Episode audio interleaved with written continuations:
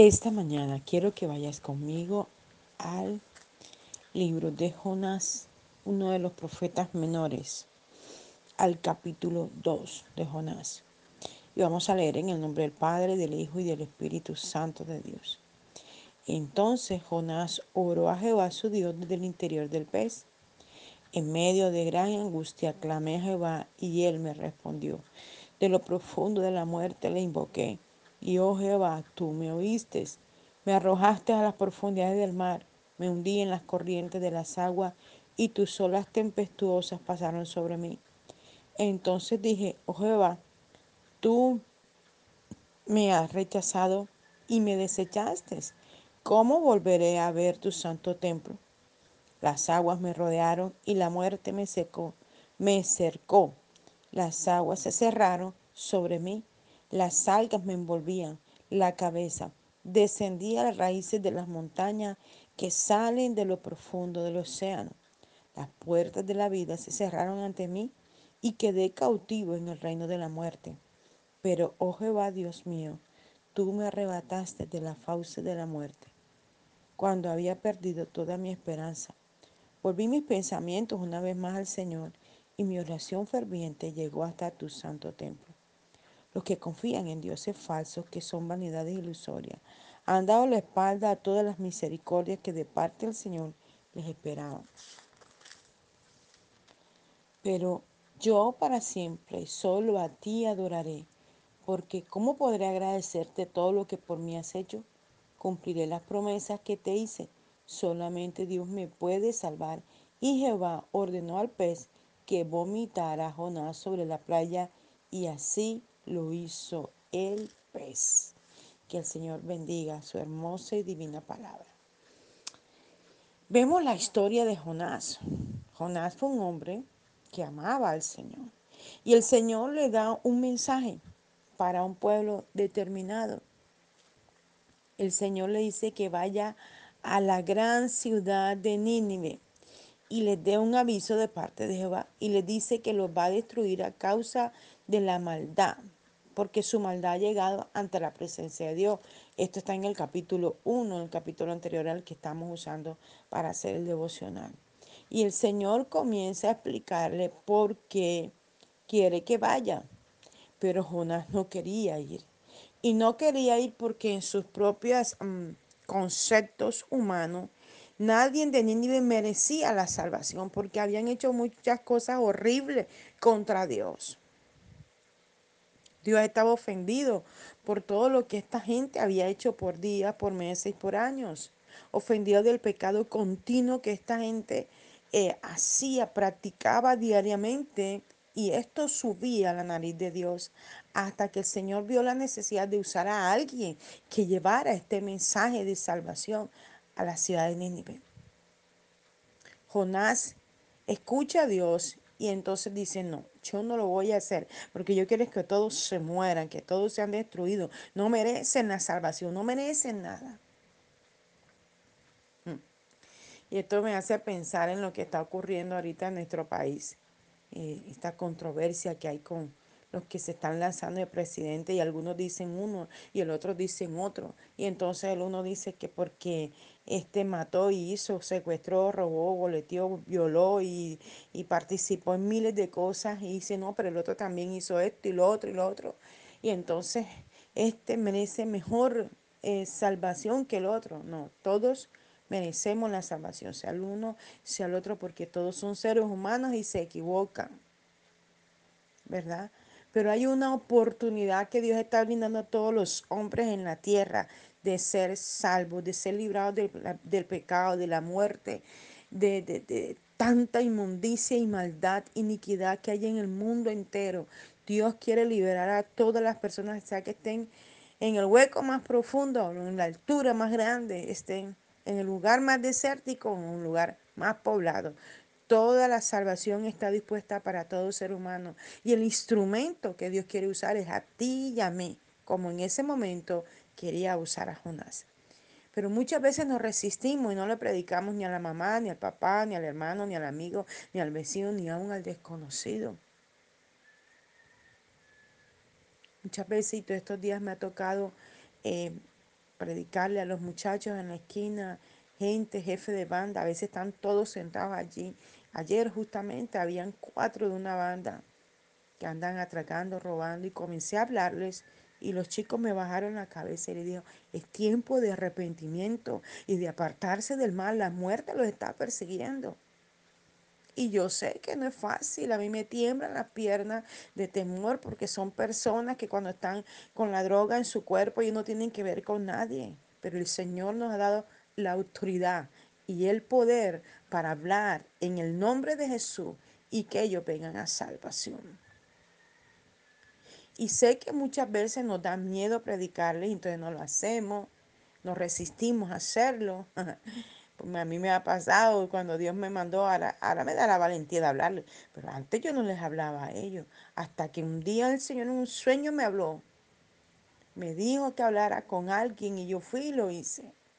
Y desde allí Dios me da la valentía para hablarle a todos estos jóvenes. Me los encuentro en la calle, me los encuentro allí, me los encuentro acá y les voy hablando. A veces los cojo solo, a veces están en grupo y les voy soltando la palabra. ¿Por qué? Porque Dios quiere salvarlos, rescatarlos, sacarlos de la droga, del robo, del ataque, de hacer cosas malas, de, de llevarlos a, a un lugar de bendición, de prosperidad, que tengan sus esposas, sus hijos, sus hogares que sean hombres prósperos, que tengan un buen trabajo, que todo el mundo los respete, lo honre por lo que ellos son, creados por Dios, hijos de Dios.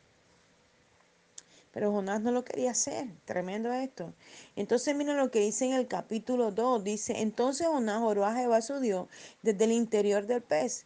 Claro, cuando Dios tiene que hacer algo, porque Jonás no quería obedecer, entonces Dios trae una tormenta porque Jonás fue a esconderse en un barco, compró su tiquete, se metió en la bodega y allí se escondió porque dijo, en esta oscuridad Dios no me ve, por favor, no nos podemos esconder así sea en el hueco más recóndito de la tierra. Allí está el ojo de Jehová mirando cada acción, cada palabra, cada hecho, cada cosa que hacemos. Dios está allí, pendiente de nosotros. Pero como Dios tenía un propósito con la ciudad de Nínive y con Jonás, para quebrantar la altivez, el orgullo, la prepotencia de Jonás y llevarlo a predicar la palabra para alcanzar las multitudes y salvar a esa gente que estaba perdida en la idolatría, en la hechicería, en la brujería y en miles de cosas más. Dios manda una tormenta y la tormenta le mueve la barca y entonces se dan cuenta qué es lo que está pasando. La tribulación está, la tripulación estaba asustada y echó suerte y la suerte cayó sobre Jonás. Claro, porque Jonás era el que estaba desobedeciendo a Dios. Había una orden específica. Entonces él dijo, el versículo 9 y 10 del, del capítulo 1 dice, soy judío, adora a Jehová Dios, el cielo, del cielo que hizo la tierra y el mar, y le respondió enseguida, les contó que huía de Jehová. Entonces los hombres se asustaron enormemente cuando oyeron eso y le, le dijeron, pero ¿por qué lo hiciste? ¿Por qué dejaste de anunciar la palabra? ¿Por qué dejaste de hacer lo que tienes que hacer? ¿Por qué dejas de orar, de leer la palabra, de congregarte, de buscar a Dios? ¿Por qué dejas de hacer esto? En otras palabras, parafraseando, ¿verdad? ¿Por qué dejas de hacer la voluntad de Dios si la voluntad de Dios es la que te va a bendecir? Y entonces el mar se embravecía más y el mar se llenaba más de enojo. Entonces le dijo, tírenme al mar y van a ver que todo se va a quietar. Porque la causa de esta situación soy yo. Él tuvo que reconocerlo. Y nosotros muchas veces somos la causa de nuestros problemas, de nuestras circunstancias, de nuestras dificultades. ¿Por qué? Porque no obedecemos, porque no nos sujetamos a Dios, porque no hacemos la voluntad de Dios, porque no caminamos bajo el direccionamiento de Dios. Y él le dijo, yo sé que esta tormenta ha venido por mi culpa. ¿Qué tormenta ha venido a tu vida? A veces decimos, ay Señor, pero ¿por qué me pasa esto? Pero no miramos hacia atrás, al pasado, a lo que sembramos, lo que hicimos, a lo que hablamos, de la manera que actuamos. Porque sembramos semilla mala y queremos recoger bueno, no. Si sembramos una semilla mala en nuestro hogar, en nuestra familia, en nuestro trabajo, en, la, en lo que nos rodea, tenemos que pedir perdón a Dios. Tenemos que arrepentirnos de corazón Y tenemos que pedir al Espíritu Santo, ayúdanos a avanzar, a continuar, a no detenernos, a no estancarnos. Me cometí un error, sí, hoy me arrepiento. Y ayúdame a continuar. No me puedo estancar, no me puedo quedar en, ay, ay, ay, este problema, esta cosa, esta situación. No, me tengo que arrepentir y apartarme del mal y continuar para obtener la bendición que Dios tiene establecida para nosotros. Mira que en este capítulo 2, Jonás dice, en medio de la gran angustia clamé a Jehová y él me respondió. De lo profundo de la muerte le invoqué y oh Jehová, tú me oíste. Aleluya. Él estaba dentro de un pez porque luego el Señor hizo que un gran pez se lo comiera. Muchos dicen que fue una ballena y se comió la ballena a Jonás. Y Dios permitió que se metiera allí dentro de la barriga de la ballena. Y allí, cuando él se ve atrapado, cuando él ve que es imposible salir de ese animal tan gigante, que ya se lo había comido, la única manera de salir de allí era que Dios mismo lo sacara. No había otra forma ni manera de sacarlo dentro de la barriga de la ballena. Entonces ahí él se da cuenta que cometió un error. En medio de la angustia nos damos cuenta que nos hemos equivocado. En medio de la angustia, del problema, de la situación. Escuchaba eh, decir algo a alguien estos días en un video un caso que, había entre dos padres, se habían separado los dos papás, y el hijo se iba los fines de semana para donde el papá, y el resto de los días estaba con la mamá. Y entonces el papá tosigaba, molestaba, perturbaba al hijo cuando estaba allá. Y al parecer lo violaba. Y él tenía un gran amigo y al amigo él le contaba al amigo y él tenía un diario y escribía en el diario. Y dice que ese día estaba en casa de su padre y su padre comenzó a molestarlo. El papá dice que, que él se molestó porque el papá le hizo un llamado de atención por algo y al muchacho le gustaba saltar. Ellos vivían en un tercer piso y él hacía eso todo el tiempo que estaban de su papá. Salía desde la puerta, saltaba, saltaba en la terraza, daba vuelta en los tubos de la terraza y caía al primer piso y siempre lo hacían, siempre lo hacían. Y luego, ese día, como estaba enojado con el papá, no se sabe exactamente cuál fue la situación porque el papá exponía una situación. El pelado comenzó a saltar, saltar, saltar, llegó a la barda, dio vuelta como siempre lo hacía y cayó al piso, pero esta vez no cayó sobre los pies. Esta vez cayó mal y su cabeza cayó contra el piso y estaba grave, estaba en estado vegetativo en la clínica y la mamá había llegado allí a demandar al papá para que el papá autorizara que lo operaran y el Señor no quería operarlo. Entonces salen las pruebas a, a, flote donde al parecer desde muy pequeño el papá violaba al niño y nadie lo sabía, solo el mejor amigo de este joven que contó lo que pasaba. Quizás estamos pasando problemas, dificultades, angustias, situaciones, pero el único que nos puede ayudar en medio de problemas es Dios. Y Él sacará a la luz lo escondido, lo oculto, lo que fragua en la oscuridad usando sus instrumentos diabólicos para hacernos daño. Dios lo va a sacar a la luz. Dios te va a mostrar. Dios te va a decir, esta es la situación, estas son las personas, esta es la gente, este es el problema, pero tú vas a orar, tú vas a pelear en la oración. Porque a veces vamos y reclamamos, vamos e insultamos, vamos y decimos, es que voy a hacer esto, es que voy a matar, es que voy a hacer tal cosa. No, con nuestras fuerzas no podemos. Hace muchos años yo le decía a alguien, arrepiéntete de tu pecado. Había sido encontrada en el estado adulterio por la misma esposa del varón con que estaba y ella también era casada. Y la mujer le dijo, si yo quisiera pudiera ir a tu casa y decirle a tu marido lo que estás haciendo con el mío. Pero aquel hombre quizás se va a llenar de ira, va a venir a pelear con mi esposo. Y entonces puede haber un muerto. Y entonces irá tu esposo a la cárcel, el muerto al cementerio, ¿y tú cómo vas a quedar con tus hijos? Luego que yo me entero de la situación, yo le predicaba y yo le decía a ella, arrepiéntete, apártate del mal, porque va a generar muerte.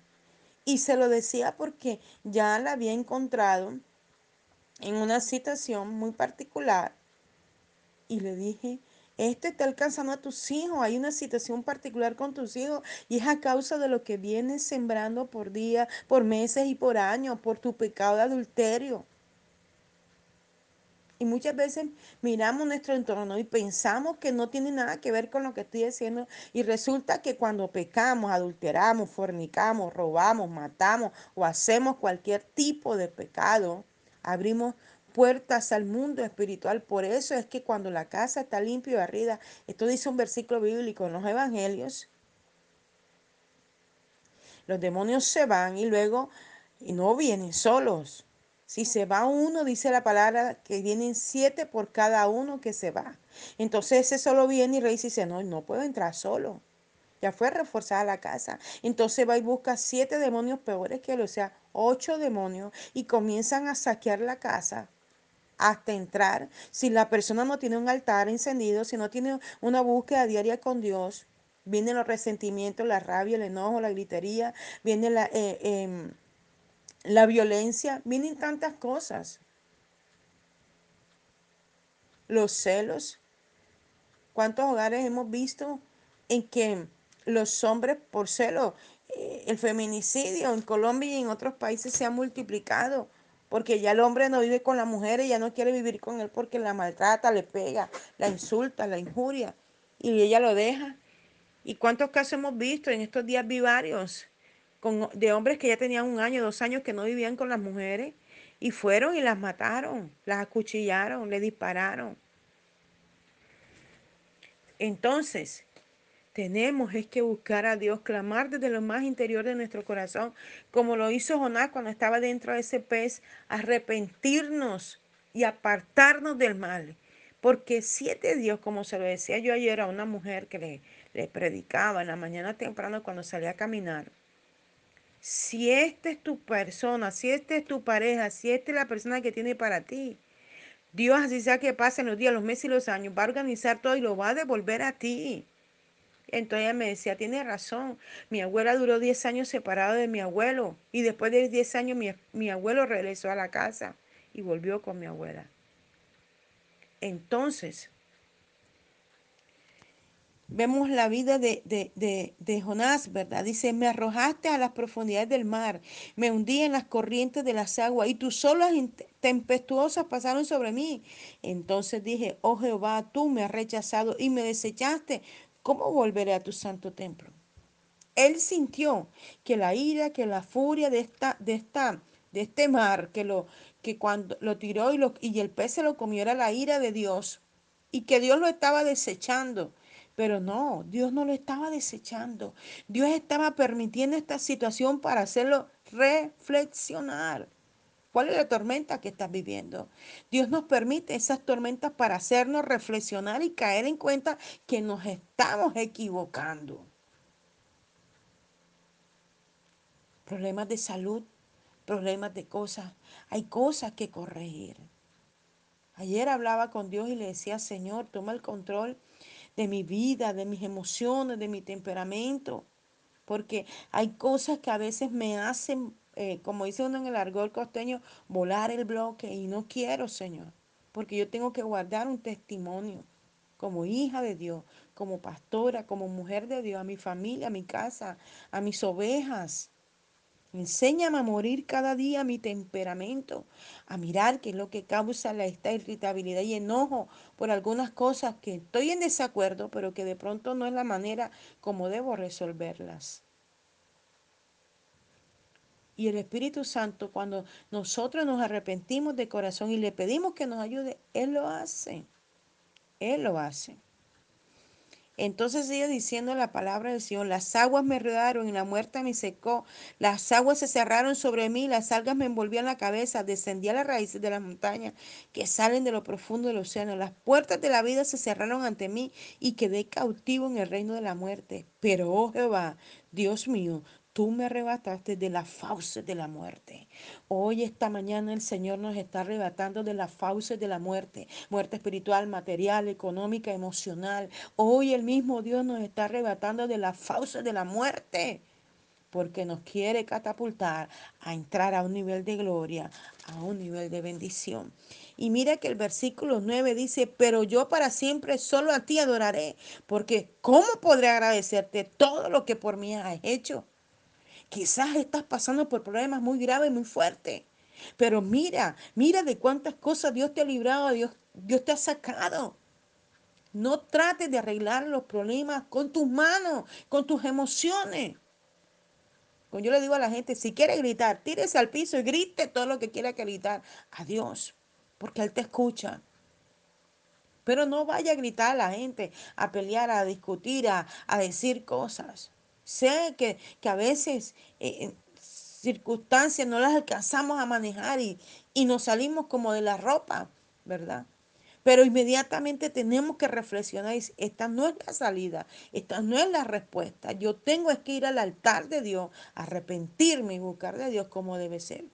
Porque lo dijo, pero yo para siempre solo a ti adoraré, aleluya. Para siempre tú y yo solo tenemos que adorar a nuestro Dios y Rey, al exaltado y magnífico Dios. A Él es el que tenemos que adorar, porque Él hace morir en nosotros todo lo malo y trae todo lo bueno.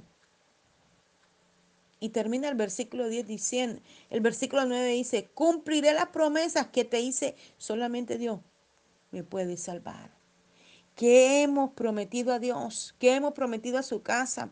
¿Qué hemos prometido a, a, a una persona, a una familia? Cumplamos las promesas porque la Biblia dice que no prometamos nada que no podamos cumplir, y menos a Dios. Cuando prometamos algo, cumplámoslo y Dios va a traer recompensa a nuestra vida. Y Jehová ordenó al pez que vomitará Jonás sobre la playa y así lo hizo el pez. Después de todo esto, después que él reconoció, él se arrepintió, dijo, de verdad, me equivoqué, yo tengo que ir a predicarle a esa gente porque ellos necesitan de Dios. Señor, gracias por haberme librado de la muerte, porque Él lo llevó al profundo, el mar él lo vio, cómo Dios lo llevó a través de ese pez. Dice que aún debajo de las montañas, Dios lo llevó a, con, a través de, de, esta gran ballena. Pero él dijo, solo a ti, Dios me arrepiento y solo a ti adoraré, Señor. ¿Cómo podré agradecerte que aún tengo vida? Estoy dentro de un pez y estoy aquí adorando y te estoy aquí hablando. ¿Cómo puedo agradecerte esto, Señor? Entonces voy a cumplir la promesa y la promesa es ir a predicar tu palabra. La promesa es hacer tu voluntad. La promesa es congregarme. La promesa es que voy a orar. La promesa es que voy a leer tu palabra. La promesa es que me voy a levantar de madrugada, Señor, a hacer tu voluntad. A predicar tu palabra en el trabajo con mis compañeros, donde yo vaya. Aleluya. Y entonces el Señor mismo se va a encargar de vomitarte de la situación, de la dificultad, de la adversidad, de sacarte, de tirarte en la playa. Wow, aleluya, como lo hizo con él. Padre, gracias. Esta mañana te damos por tu palabra, Señor amado. Te exaltamos, te bendecimos, que esta palabra pueda ser de grande edificación para todo tu pueblo, Señor. Dale entendimiento y sabiduría, Señor. En el nombre de Jesús oramos. Amén y amén. Les habló la pastora Janet Rentería desde el altar de Mensajeros de la Cruz de Cristo, Barranquilla, Colombia. Un abrazo fuerte en la distancia. Dios te bendiga.